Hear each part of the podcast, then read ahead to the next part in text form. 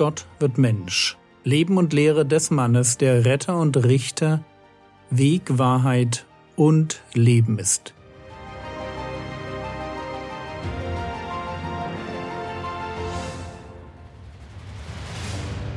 Episode 300 Jairus und die blutflüssige Frau Teil 5 Ich habe euch in der letzten Episode mit einer Frage entlassen. Die Frage ging in etwa so. Warum erzählen Matthäus, Markus und Lukas die Ereignisse rund um die blutflüssige Frau und die Auferweckung der Tochter des Jairus alle gleich? Gleich im Sinne von in der gleichen Reihenfolge. Es sind ja zwei Ereignisse, und man muss sie nicht unbedingt am Stück erzählen. Klar, sie gehören chronologisch zusammen, aber Chronologie spielt für die Schreiber der Evangelien eine untergeordnete Rolle. Sie haben auch an anderer Stelle kein Problem damit, ihr Material thematisch zu sortieren. Und bevor ich die Frage beantworte, möchte ich noch einmal wiederholen, wie Evangelientexte funktionieren. Wir lesen sie häufig als kleine biografische Episoden. Aber gedacht sind diese Erzähleinheiten als ein Mittel, um Theologie zu transportieren.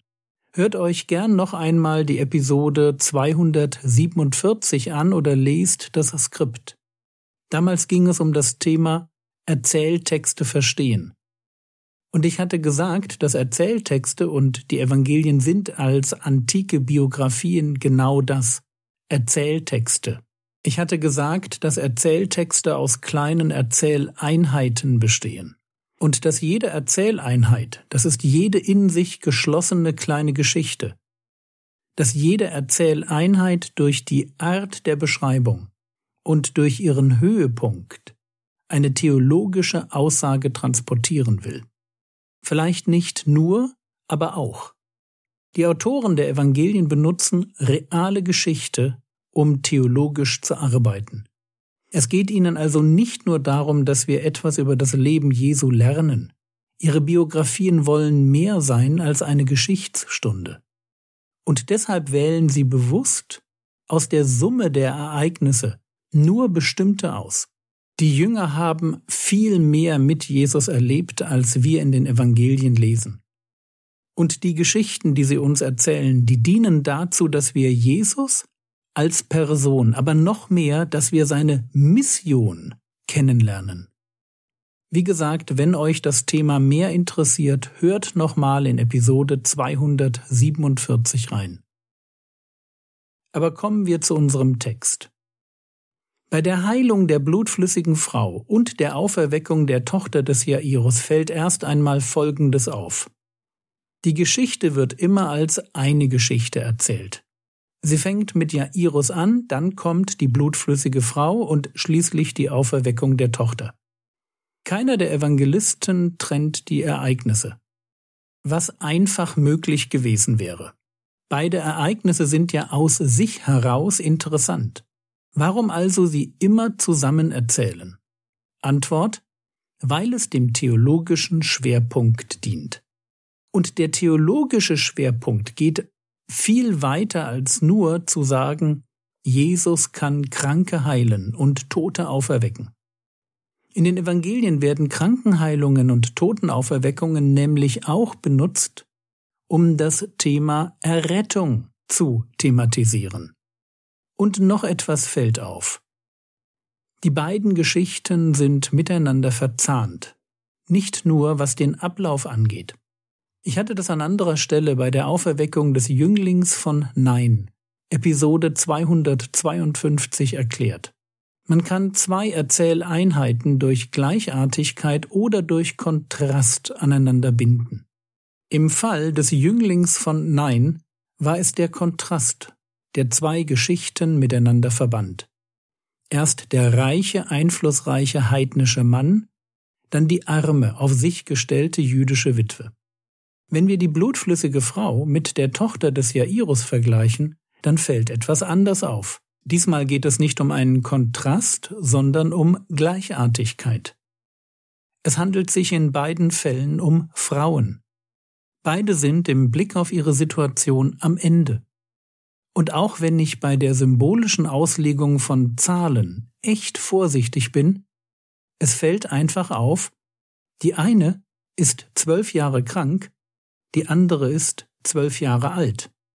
Die Länge des Lebens und die Länge des Leidens sind identisch. Fast so, als würde jemand das natürliche Leben mit Leid vergleichen und man hätte für den Verlauf der Ereignisse und den Spannungsbogen diese Information nicht gebraucht. Sie ist bewusst eingefügt. Warum die Betonung einer Zahl, die in der Bibel eng verbunden ist, mit Gottes Ordnung und Errettung?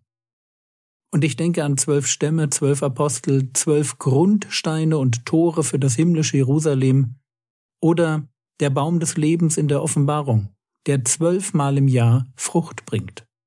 Wenn es also stimmt, dass die Evangelisten mit ihren Geschichten Theologie transportieren wollen, wenn Heilungen und Totenauferweckung häufig für das Thema Errettung stehen, wenn das Thema Errettung durch die Zahl zwölf unterstrichen wird, und wenn die beiden Ereignisse immer zusammen erzählt werden, dann können wir ganz vorsichtig folgende Übertragung wagen. Die Geschichte von der blutflüssigen Frau und der Auferweckung der Tochter des Jairus will uns eine Lektion über Errettung vermitteln. Diesmal geht es jedoch nicht primär um das Wie der Errettung. Natürlich ist Errettung immer durch Glauben. Und auch diesmal ist der Glaube mit von der Partie. Aber er steht nicht im Zentrum. Das Besondere dieser Erzähleinheit ist die Tatsache, dass zwei Rettungen eine Einheit bilden. Und thematisch geht es, ausgehend von der Zahl zwölf, um die Ordnung der Errettung eines Menschen. Ich weiß, das klingt komisch, aber was ich meine ist dies.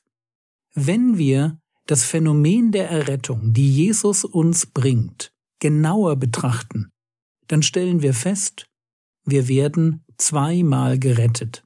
Unsere Errettung geschieht immer durch Glauben. Und sie startet auch immer damit, dass wir am Ende sind. Hoffnungslosigkeit verbindet die blutflüssige, inzwischen verarmte Frau mit der Tochter des Jairus, die kaum mehr Leben in sich trägt. Nur das ist nicht, was diese Erzählung besonders macht. Besonders wird sie durch den Ablauf, und der wiederum spiegelt die Erfahrung jedes Gläubigen wider. Errettung gibt es nämlich nur als Doppelpack. Wir müssen zweimal gerettet werden. Erstens von unserer Unreinheit, die ein Bild für die Gottesferne ist, in der wir leben. Wie die blutflüssige Frau nicht in den Tempel gehen darf, um Gott zu begegnen, so lebt jeder sündige Mensch ohne Hoffnung auf Besserung in der Gottesferne. Unsere Sünde macht Gemeinschaft mit Gott unmöglich. Und wir können daran auch nichts ändern. Was wir brauchen, das ist eine Begegnung mit dem Einzigen, der uns helfen kann. Jesus. Es ist die Kraft, die von ihm ausgeht, die eine Beziehung mit Gott herstellt. Es ist die heilende Begegnung mit dem Messias, durch die wir Frieden, Shalom finden, und zwar mit Gott. Aber es reicht nicht, dass der Herr Jesus uns von der Schuld der Sünde reinigt und Gemeinschaft mit Gott möglich macht. Wir haben noch ein Problem, den Tod. Er ist nach Paulus der Lohn der Sünde. Und er ist mit Römer 5 zu allen Menschen durchgedrungen, auch zu uns. Und deshalb brauchen wir eine zweite Errettung. Wir brauchen eine Auferweckung zu neuem Leben. Errettung ist nämlich mehr als nur Gemeinschaft mit Gott im Hier und Jetzt. Errettung hat eine ewige Dimension. Und diese ewige Dimension erschließt sich dem Gläubigen erst mit der Auferstehung. Dann, wenn Jesus mir zuruft, steh auf. Fazit. Worum geht es bei der Heilung der blutflüssigen Frau und der Auferweckung der Jairus-Tochter? Es geht darum, dass wir die Ordnung der Errettung verstehen, dass jeder Mensch zwei Rettungen braucht eine von seiner Gottesferne und eine vor dem Tod. Und beides Gemeinschaft mit Gott. und die Auferstehung zum ewigen Leben. Das volle Programm der Errettung gibt es wo? Genau, bei Jesus und nur bei ihm allein.